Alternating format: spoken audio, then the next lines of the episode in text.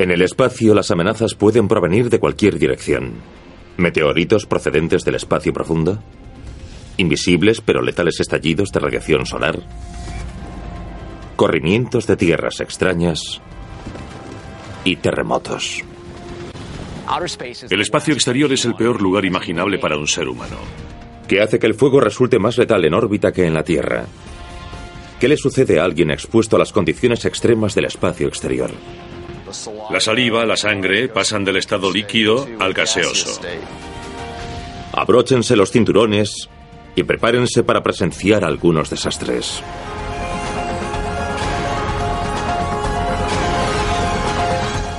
El universo. Catástrofes espaciales.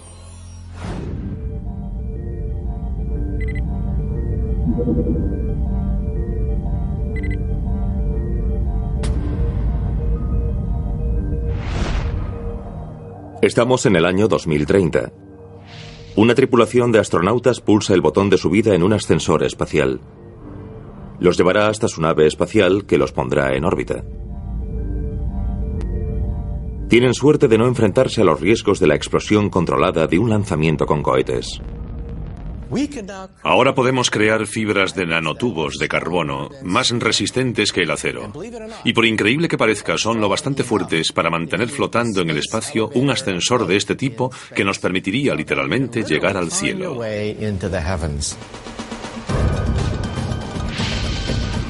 Su cable de casi 100.000 kilómetros está conectado a una estación de acoplamiento que gira a la misma velocidad que la Tierra.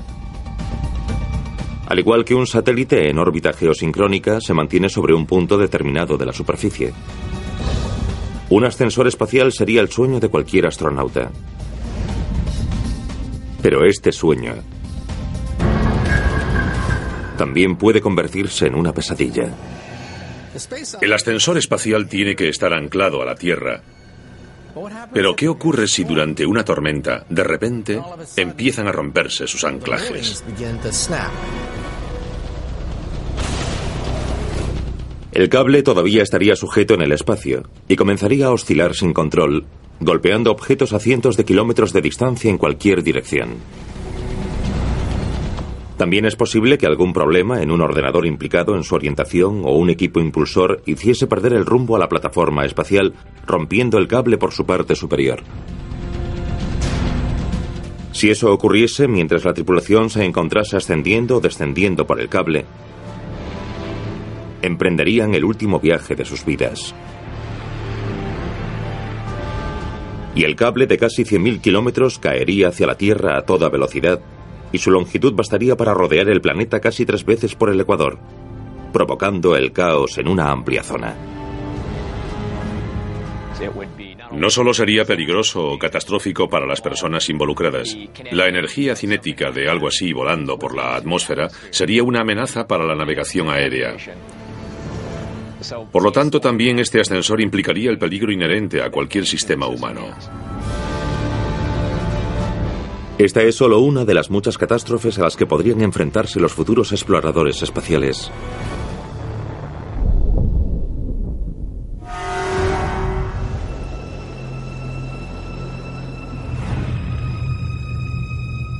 Vivir en el espacio también implicará graves peligros. Las colonias en la Luna o Marte se enfrentarán a amenazas procedentes de todas direcciones, especialmente desde el cielo, donde las variaciones repentinas de radiación pueden resultar letales.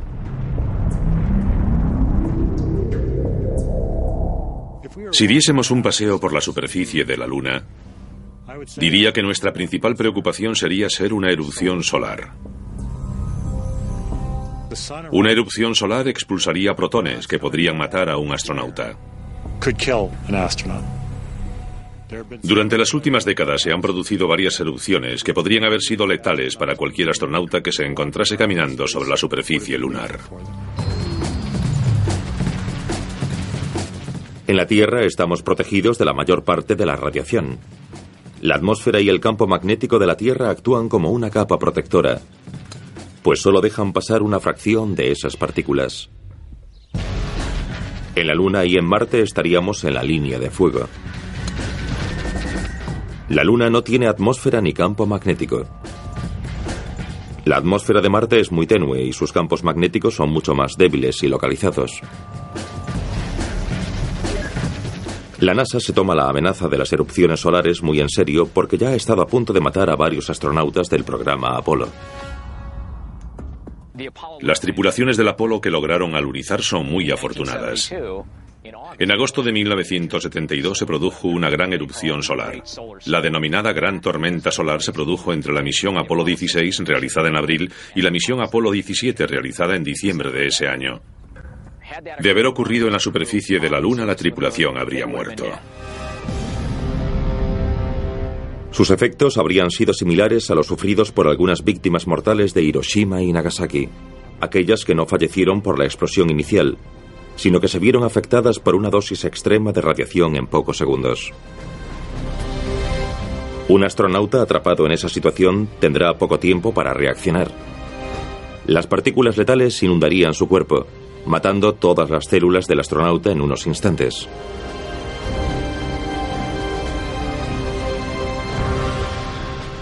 No es de extrañar que los colonos espaciales tuviesen que mantenerse alerta constantemente. Necesitaremos informes meteorológicos sobre el tiempo espacial, satélites que vigilen el Sol y nos anuncien esos destellos con antelación.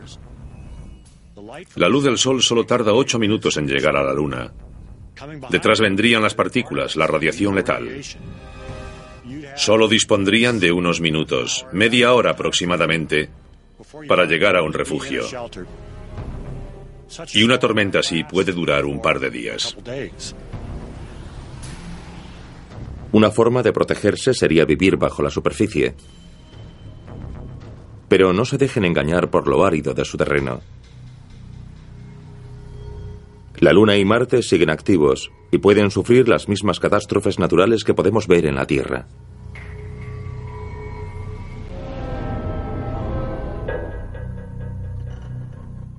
Estoy en el desierto de Mojave, en una cueva creada por una corriente de lava bajo un metro o dos de rocas. Estar en una cueva subterránea puede ser una opción para habituarse a la Luna o a Marte.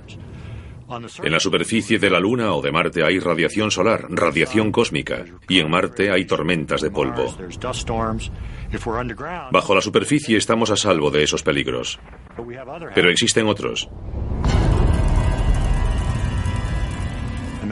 Imaginen estar en esta cueva durante un terremoto, con rocas cayendo y aplastándonos. Un temblor en la Luna o en Marte también podría amenazar una colonia situada sobre la superficie. La Luna y Marte no tienen placas tectónicas como las que causan la mayoría de los terremotos y las erupciones volcánicas en la Tierra, y tampoco hay indicios de volcanes activos. Sin embargo, la Luna y Marte sí tienen núcleos calientes. Por lo tanto, cuando la presión de ese calor asciende hacia la superficie, comienzan los temblores. Y donde hay terremotos, a menudo se produce otra catástrofe. Recientemente, hemos visto un deslizamiento del terreno de Marte. Fue captado con las cámaras orbitales. Así que sabemos que ese fenómeno ocurre. Y puede ser difícil de prevenir. Podríamos situar nuestra base en un lugar que pareciese seguro y años más tarde darnos cuenta de que existe un riesgo de deslizamientos del terreno. Los científicos todavía no saben con certeza qué desencadenó el deslizamiento de 2008 cerca del polo norte de Marte. Se produjo en una zona helada y los investigadores creen que el material desplazado era hielo en su mayor parte. El tipo de entorno en que se instalaría una colonia para aprovechar la conversión de hielo en agua potable.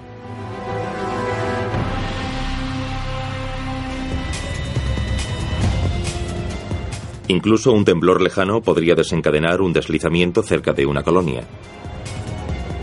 Pero, ¿y si hubiese una falla oculta justo debajo de los edificios?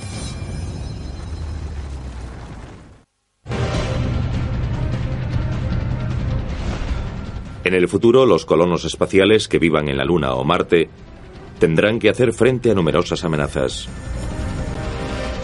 incluidas catástrofes naturales como temblores del terreno, lunamotos y martemotos.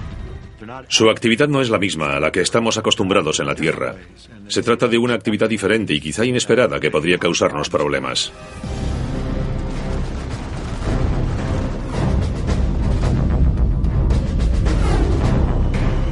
Dado que nuestro conocimiento actual de estos otros mundos aún es literalmente demasiado superficial, es posible que en el futuro situásemos una base justo sobre una falla sin percatarnos. Y puesto que siempre intentamos minimizar el peso de los materiales a trasladar por el espacio, los edificios de poco peso podrían resultar vulnerables, especialmente su capa exterior. Si algo le ocurre a esa capa protectora, tendremos un problema y todo sucederá muy rápido, ya que los gases escaparán de ese hábitat. Habrá que disponer de un procedimiento eficaz y rápido para ponerse un traje espacial que permita soportar una descompresión así. Si el oxígeno y la presión atmosférica desapareciesen de repente del interior de la colonia, no significaría una muerte instantánea. En Marte hay una atmósfera tenue, pero no es respirable, ya que está formada principalmente por dióxido de carbono. En la Luna solo hay el vacío del espacio. Pero aún así dispondríamos de una oportunidad, como hemos aprendido de los accidentes de trabajo ocurridos en cámaras de vacío en la Tierra. Podríamos sobrevivir a una exposición de un minuto aproximadamente. Pero al no haber suficiente oxígeno, una exposición más prolongada al vacío haría que el nitrógeno, que normalmente se encuentra disuelto en la sangre y los tejidos, se volviese insoluble y formase burbujas. Es el denominado síndrome de descompresión. Y si aguantamos la respiración, podemos sufrir un exceso de presión pulmonar y un desgarro del pulmón. El contenido del pulmón puede llegar al torrente sanguíneo y producir una embolia. La exposición al vacío del espacio puede causar la muerte por varias razones.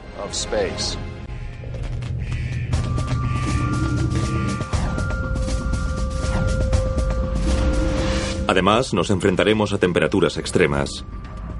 Las temperaturas en la Luna varían desde un máximo de 115 grados a una temperatura mínima de unos 150 grados bajo cero. Marte puede ser igual de frío. Aunque podríamos tener suerte y disfrutar de un día de verano a 20 grados centígrados. Sin embargo, sin una atmósfera respirable, salir al exterior sin un traje espacial sigue siendo muy mala idea.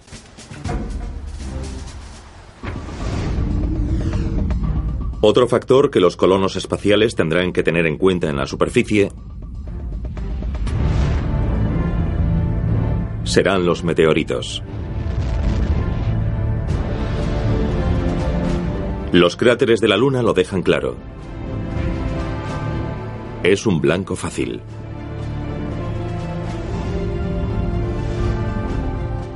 En la Tierra estamos relativamente seguros bajo estas capas de protección. Nuestra atmósfera nos protege de la mayoría de los meteoros, pero en la Luna no dispondríamos de nada parecido. Carece de atmósfera. Estaríamos expuestos a todo lo que llegase del espacio. En Marte hay una atmósfera tenue, pero no es en absoluto comparable a la de la Tierra. Estaríamos expuestos a cualquier objeto que llegase del espacio.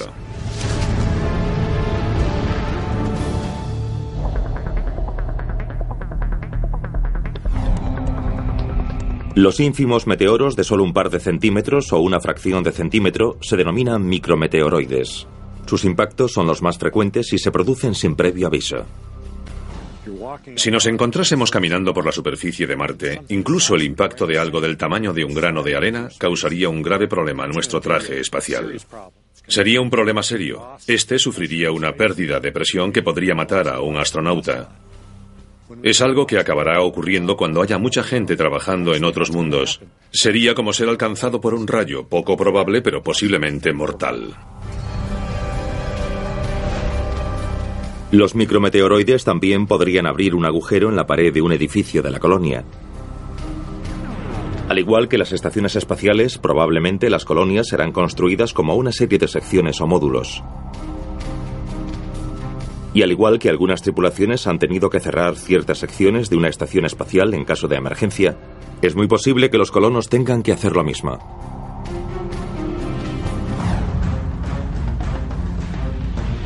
Con suerte, los meteoritos grandes podrán ser avistados para que los colonos sepan de su llegada. Sin embargo, una evacuación podría no ser la solución. Un impacto cercano provocaría una onda de choque mortal en kilómetros a la redonda. El impacto de un meteoro de 3 metros de ancho equivale a la explosión de 6 u 8 mil toneladas de TNT. Los restos que saliesen despedidos también podrían dañar los edificios de la colonia, haciendo imposible cualquier reparación. Y cualquier impacto, más o menos directo, prácticamente haría desaparecer cualquier vestigio de la presencia de los colonos.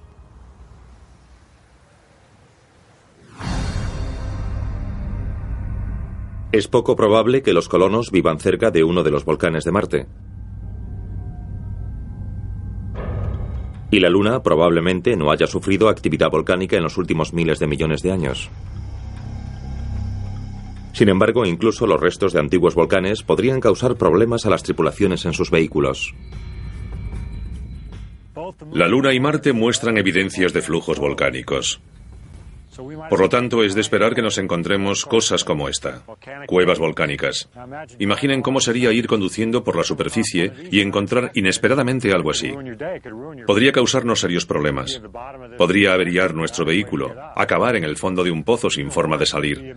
Peor aún, imaginen una de estas cuevas volcánicas con una fina capa de roca volcánica, con roca en su parte superior. Camina sobre ella y se derrumba. Pero no todas las catástrofes que podría sufrir una colonia serían tan espectaculares. La simple carencia de suministros sería uno de los mayores peligros. Dado que la Luna está mucho más cerca, los suministros de emergencia podrían llegar en cuestión de días. En Marte la ayuda estaría a muchos meses o incluso años de distancia, dependiendo de la alineación de los planetas. Si algo sale mal en Marte y se pierden algunos suministros, su repuesto podría tardar dos o tres años en llegar desde la Tierra. Crees tener lo suficiente para sobrevivir, pierdes la mitad en un accidente y estás muerto. Es un verdadero problema. Eso significaría que habría que llevar más de lo necesario, suministros para cinco o seis años.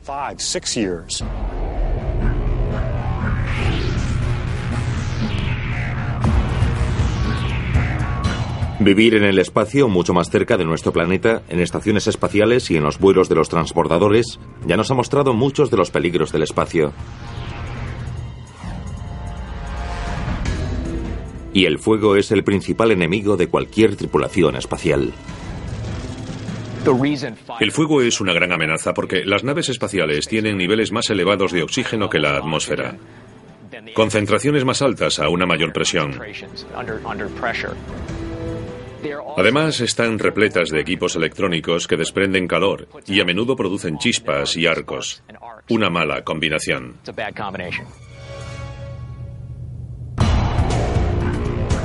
Los diseñadores han facilitado que las tripulaciones puedan apagar los incendios que se produzcan en los kilómetros de cables que se esconden tras los paneles de control. Esta es una reproducción de la cabina de vuelo del transbordador espacial que utilizamos durante el entrenamiento de las tripulaciones. Si observamos los distintos paneles, podemos ver en ellos pequeños agujeros como estos. Se usan para apagar posibles incendios. Si se produce un incendio tras estos paneles, permiten introducir un extintor para sofocarlo. Andrew Thomas sabe un par de cosas acerca del fuego en el espacio. Durante su estancia en la Estación Espacial Mir en 1998 se inició un incendio de repente. El humo entró de pronto en la cabina.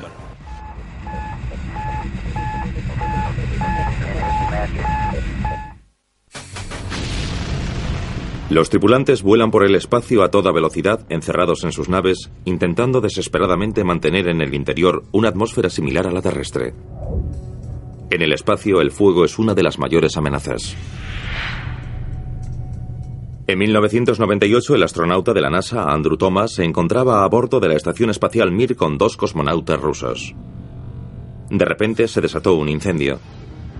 Irónicamente, el fuego se inició durante la limpieza del purificador de aire, uno de los filtros diseñados para eliminar del entorno de la tripulación el dióxido de carbono exhalado y otras toxinas. Todo el humo entró de pronto en la cabina. De repente, la cabina de una de las secciones de la estación espacial se llenó de un humo espeso. Y todas las unidades de tratamiento de aire dispersaron ese humo por toda la nave. En aproximadamente dos horas, toda la nave estaba completamente llena de humo. Tuvimos que esperar a que esas unidades eliminasen toda la contaminación. Hicieron falta unos dos días. Y todos manifestamos síntomas por la toxicidad del entorno. Cuando hay tal cantidad de monóxido de carbono se sufren náuseas, una sensación de confusión y dolores de cabeza por la falta de oxígeno. Es una sensación muy incómoda. Los peligros de un incendio en el espacio van más allá del hecho de no poder abrir una ventana o llamar a los bomberos. El fuego se comporta de manera diferente dentro de una nave espacial en gravedad cero. Aquí podemos ver las llamas de dos velas. La de abajo es una vela en gravedad normal. Podemos ver que la llama asciende porque experimenta un empuje que impulsa hacia arriba los gases calientes que hay alrededor de la llama. La fotografía superior muestra la misma vela pero en un entorno sin gravedad. Instalando el módulo de combustión. El fuego comenzará en 13 segundos aproximadamente. Los gases calientes no ascienden y se produce una llama esférica. Encendido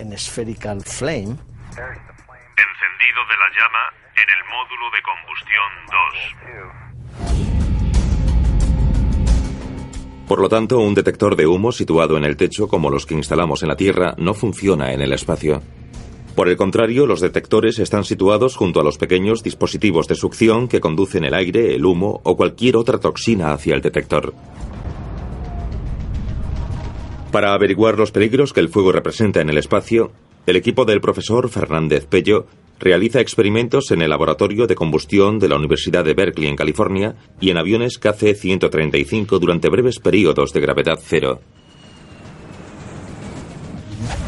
En teoría, los incendios en gravedad cero deberían ser menos intensos debido a que los gases calientes no se elevan, lo que significa que el aire fresco no es conducido hacia su base para seguir alimentando las llamas. Pero han descubierto que el entorno en el interior de una nave espacial es más peligroso. Los sistemas de aire acondicionado crean pequeñas corrientes de aire. Estas corrientes conducen aire fresco, en este caso combustible, hacia el fuego. Al mismo tiempo, el escaso flujo de aire y la falta de gravedad no eliminan el calor tan rápidamente como en la Tierra. ¿Y cuál es el resultado? Este tipo de fuego es más caliente y más peligroso que en gravedad normal. Y es probable que el riesgo de incendios aumente aún más dentro de las nuevas naves Ares y Orión que están siendo diseñadas para sustituir al transportador espacial. Han decidido reducir la presión y aumentar el oxígeno.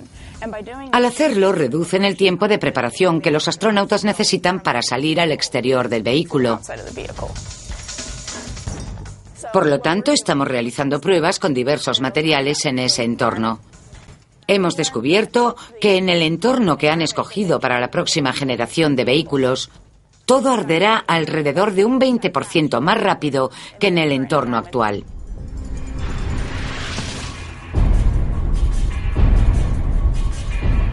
La combinación de una cantidad elevada de oxígeno y un escaso flujo de aire significa que todo puede incendiarse, incluso el metal. En el peor de los casos, la tripulación de una estación espacial no podrá extinguir rápidamente un incendio. Se extenderá demasiado rápido para poder aislarlo en un módulo determinado. Incluso si se pusiesen las máscaras de oxígeno de emergencia, el calor de las llamas probablemente los mataría. Y aunque lograsen sobrevivir de algún modo a las llamas, el sistema de filtrado estaría totalmente sobrecargado. Morirían por inhalación de humo entre una niebla tóxica. La mejor oportunidad de sobrevivir a un incendio fuera de control es abandonar la nave y regresar en un módulo de reentrada si hay alguno disponible. Esa fue la clave de la supervivencia de la tripulación del Apolo 13. 11 de abril de 1970. Los tres hombres de la tripulación parten hacia el espacio. Dos días más tarde, en su ruta hacia la Luna, un tanque de oxígeno explota de repente. La explosión provoca una importante pérdida de oxígeno y daña el sistema eléctrico del módulo de servicio. La tripulación se ve obligada a vivir hacinada en la cápsula lunar. El del Apolo 13 es un caso clásico de un fallo que no te mata. Sucedió en el momento adecuado, cuando estaban de camino hacia la Luna, por lo que pudieron utilizar el módulo lunar como bote salvavidas y regresar a la Tierra. Si Lovell, Schweiger y Hayes hubiesen tenido el mismo problema después del alunizaje, durante su regreso a la Tierra, sin duda habría muerto.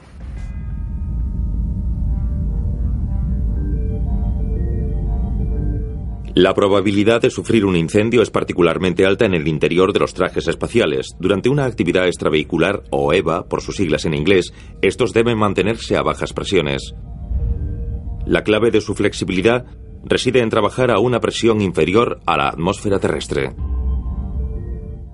Vestir un traje espacial en un entorno de una atmósfera sería como estar dentro de un globo y resultaría imposible moverse.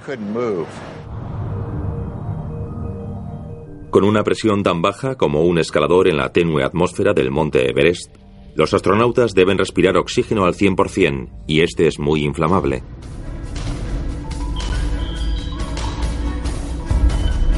Este es el brazo de un traje espacial. Se quemó en 1980 en un incendio sucedido en el Centro Espacial Johnson durante unas simples pruebas de control. Cuando se produjo el incendio, todos se quedaron de piedra.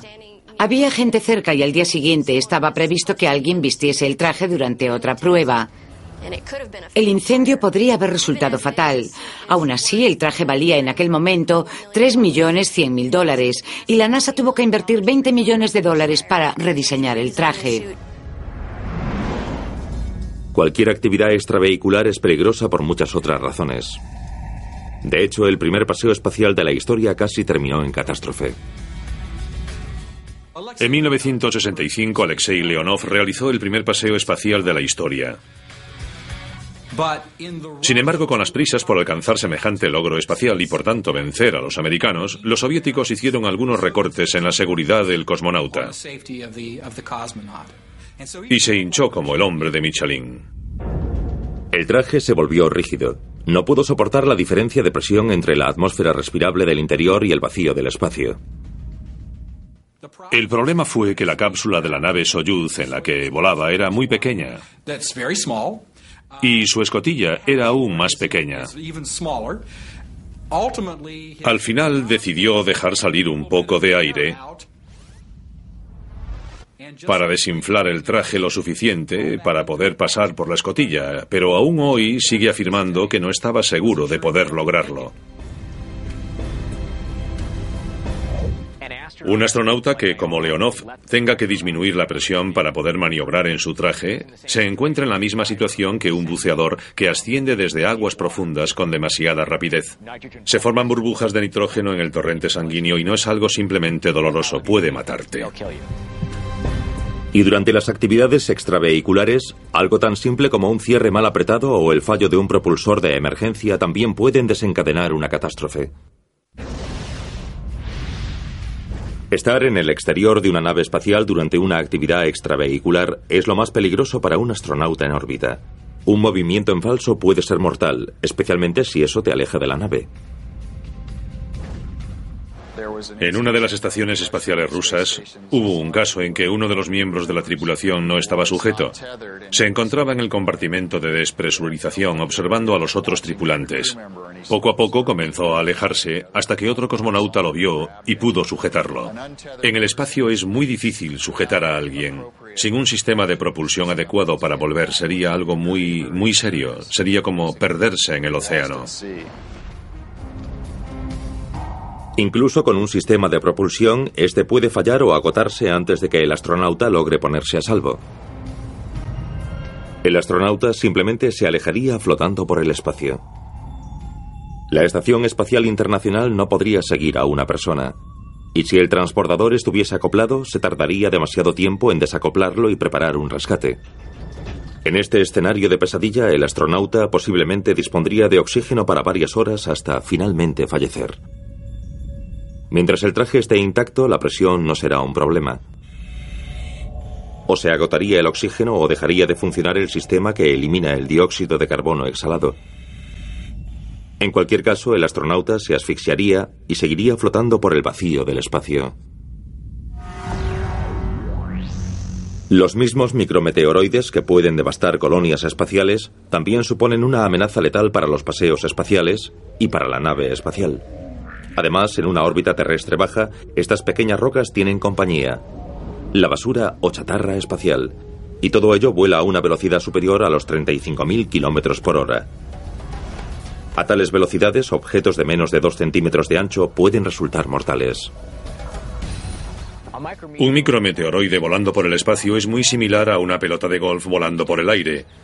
Pero existen algunas diferencias. Un micrometeoroide es mucho más pequeño y dado que viaja a una velocidad enorme, su impacto es mucho más destructivo. Si un micrometeoroide choca con tu traje espacial, hará un agujero en él. No podrás repararlo o solucionar el problema. A menos que tengas a otro astronauta cerca, morirás. El aire que respiras se escapará con bastante rapidez. Tu sangre hervirá y todo habrá terminado. Pero, ¿qué hace que la sangre hierva?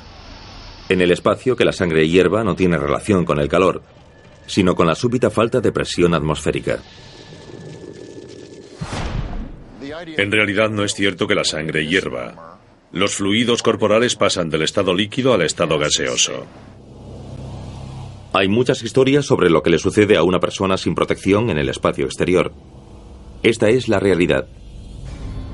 A medida que el vacío del espacio llena el traje dañado de los astronautas, las partes líquidas de la lengua y los ojos comienzan a burbujear. Lo mismo ocurre con la saliva, los fluidos internos y la sangre. Conforme la sangre se convierte en gas, el oxígeno ya no llega al cerebro o a cualquier otro lugar. El cerebro queda inactivo en aproximadamente 15 segundos, dejando a la víctima inconsciente. Poco después mueren las demás células del cuerpo. Las temperaturas extremas también pueden afectarnos, ya que las zonas del espacio iluminadas por el Sol alcanzan los 121 grados y las zonas en sombra los 150 grados bajo cero. Pero, ¿qué clase de agujero es demasiado grande para un traje espacial? Disponemos de una cantidad muy pequeña de material para detener una partícula que llega a 7 kilómetros por segundo. Podemos ver el orificio de entrada del experimento y todas las capas que logra atravesar. La última es una capa de retención de presión. Es un agujero de 2 a 3 milímetros. Uno de 4 milímetros en este tipo de tejido resultaría catastrófico. Afortunadamente nadie ha sufrido aún este problema en el espacio. Los impactos también pueden causar problemas menos evidentes. Por tanto, la NASA no repara en gastos para simular en la Tierra diferentes tipos de daños causados por micrometeoroides. Los investigadores que trabajan en el área de hipervelocidad de los laboratorios de pruebas de White Sands en Nuevo México crean impactos utilizando disparadores de gas de hidrógeno comprimido. Sin duda se trata de instrumentos potentes, pues pueden disparar objetos a 30.500 km por hora a partes concretas de la lanzadera y la estación espaciales para evaluar los daños. A esa velocidad podríamos ir de Los Ángeles a Nueva York en unos 8 minutos. Hoy realizaremos una prueba en una agarradera de la Estación Espacial Internacional que los astronautas utilizan en el exterior para desplazarse con seguridad. Varios astronautas han sufrido cortes graves en sus guantes y esto preocupa mucho a la NASA, porque en los diseños para la Estación Espacial hay que eliminar cuidadosamente cualquier arista afilada que pueda enganchar el traje espacial del astronauta, crear un agujero y poner fin a una misión. Los técnicos colocan la agarradera en la cámara y sitúan el diminuto proyectil de 0,8 milímetros de ancho dentro de un soporte que se desintegrará una vez disparado. A continuación, introducen pólvora en la recámara. Con la pólvora, propulsamos un pistón que comprime el gas de hidrógeno a unas 6.800 atmósferas. Es la elevada presión del gas la que acelera los proyectiles de 0 a 30.500 kilómetros por hora. Utilizamos tres tipos diferentes de cámaras. Una capta una instantánea, otra rueda la secuencia y el tercer tipo es una cámara digital que capta 16 imágenes a 200 millones de imágenes por segundo. Los técnicos se protegen tras una mampara y se preparan para disparar.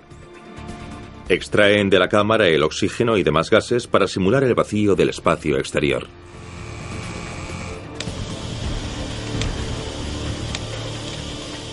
Es el momento de la verdad. ¿Qué daños habrá causado este micrometeoroide simulado? Aunque es un impacto pequeño, ha producido un daño, una deformación suficiente para afectar al guante de un astronauta, produciendo un desgarro en él. Si un proyectil de solo 0,8 milímetros de ancho puede causar un daño así, intenten imaginar lo que puede hacer un objeto más grande. En los laboratorios de pruebas de la NASA en White Sands, Nuevo México, los investigadores cargan disparadores enormes con proyectiles pequeños. Estos simulan micrometeoroides y chatarra espacial. Pueden impactar sobre componentes de naves espaciales a 30.500 km por hora, causando daños en la Tierra que nos hagan comprender mejor las catástrofes en el espacio. A velocidades tan elevadas, un objeto muy pequeño puede causar problemas muy grandes. Estoy en el interior de nuestra mayor cámara de impactos. El disparador de 2 centímetros y medio. Mide unos 53 metros de largo y puede disparar un proyectil de hasta 1,9 centímetros. Y aquí tengo un objetivo alcanzado por ese proyectil. Este es el agujero de entrada y cómo atravesó el componente puesto a prueba. Un impacto de esta magnitud resultaría catastrófico en el espacio.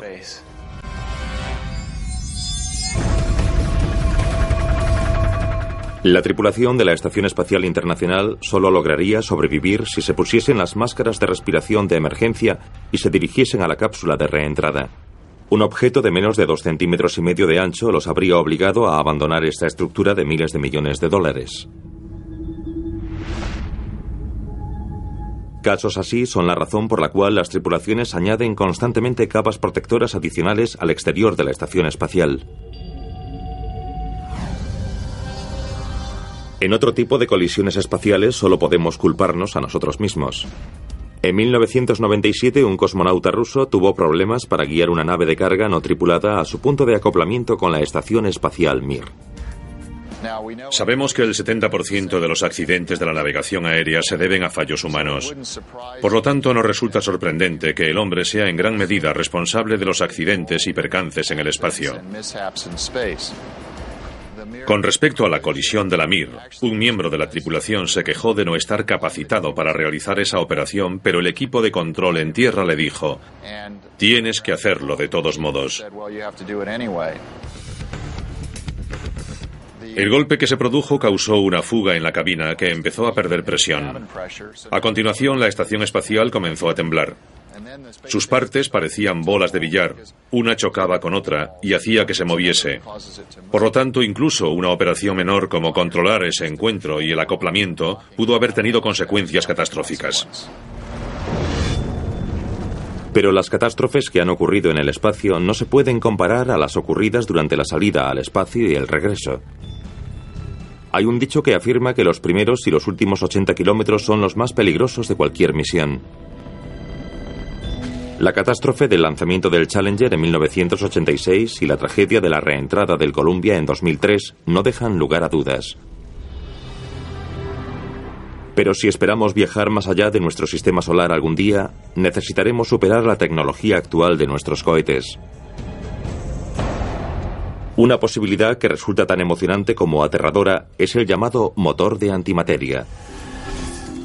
En el interior de los inmensos aceleradores de partículas, los científicos han creado cantidades diminutas de antimateria, que está formada por átomos con la carga contraria a la de los átomos normales. Por lo tanto, en la antimateria los electrones son positivos y los protones son negativos. Cuando la materia y la antimateria entran en contacto, se aniquilan entre sí liberando cantidades enormes de energía.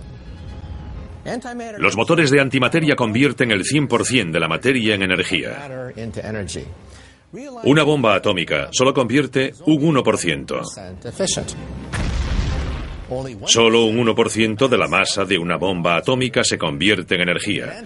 Un motor de antimateria convertiría en energía casi un 100% de la masa. Debería ser el sistema de propulsión del próximo siglo. Pero hay un problema. Una cucharadita de antimateria podría propulsarnos más allá del sistema solar. Pero esa misma cucharadita también tiene el poder de destruir una ciudad entera. Y cuando una nave llega al espacio, los accidentes más simples pueden significar súbitamente la diferencia entre la vida y la muerte. A medida que emprendamos viajes hasta Marte y más allá, los trayectos durarán varios años, y las probabilidades de no poder regresar del espacio serán mucho mayores. Por ejemplo, ¿qué ocurriría si durante un vuelo a Marte un micrometeoroide perforase un tanque de oxígeno? ¿Qué pasaría si se agotase la reserva de aire? No podríamos hacer nada, salvo morir. Muchos pasan por alto otra posible fuente de catástrofes que podrían producirse especialmente en viajes de varios años de duración. A veces nos olvidamos de pensar en los propios astronautas. Alguien encerrado en el pequeño espacio de una cápsula durante un año entero en un viaje a Marte o varios años en un viaje a otras regiones del espacio puede volverse loco. Puede sufrir claustrofobia. El tipo de alado podría ponerte realmente de los nervios y querrías estrangularlo después de un cierto tiempo. Sabemos que los miembros de alguna tripulación han tenido problemas para llevarse bien y que las consecuencias podrían haber sido peligrosas. En los años 70 hubo al menos una tripulación soviética de la estación espacial cuyos miembros no se llevaban demasiado bien y según parece tuvieron una pelea a puñetazos. Las tensiones acabarán por manifestarse en las misiones de larga duración. El que piense que no será así se está engañando a sí mismo. Y para hacer que las cosas sean aún más interesantes, supuestamente los cosmonautas rusos tienen armas de fuego guardadas a bordo como medida de precaución a raíz de un aterrizaje extremadamente desviado sucedido en 1965. Una tripulación aterrizó en un bosque de Siberia en el que tuvo que permanecer unos tres días. Tuvieron que enfrentarse a lobos hasta que fueron rescatados. Después de esa misión, la Unión Soviética decidió incluir una escopeta de cañones recortados en todas las cápsulas Soyuz por si volvía a ocurrir algo así. Se rumorea que los cosmonautas cuentan con armas en sus equipos de emergencia, pero nadie parece dispuesto a detallar su presencia en el espacio. Y el riesgo de tener un arma a bordo no solo es motivo de preocupación si alguien pierde los nervios. Existe un caso documentado de un especialista de carga cuyo experimento fracasó durante su participación en un vuelo del transbordador. Había pasado toda su vida preparando ese experimento que salió mal y comentó la posibilidad de suicidarse.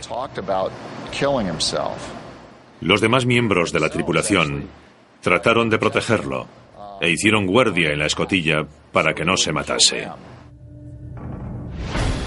Incluso con toda la experiencia adquirida hasta ahora en los viajes espaciales, una cosa está clara.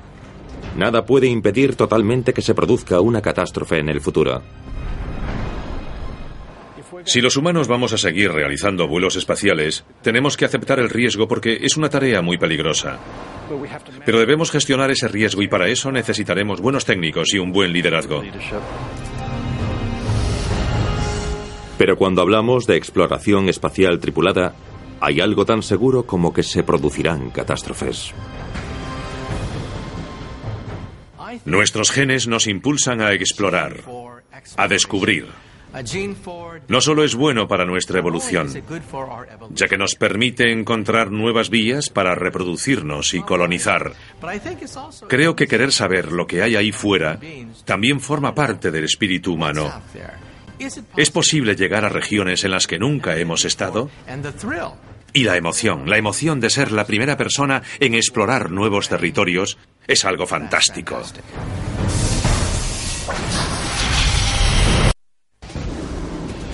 En el espacio las amenazas pueden provenir de cualquier dirección. ¿Meteoritos procedentes del espacio profundo? ¿Invisibles pero letales estallidos?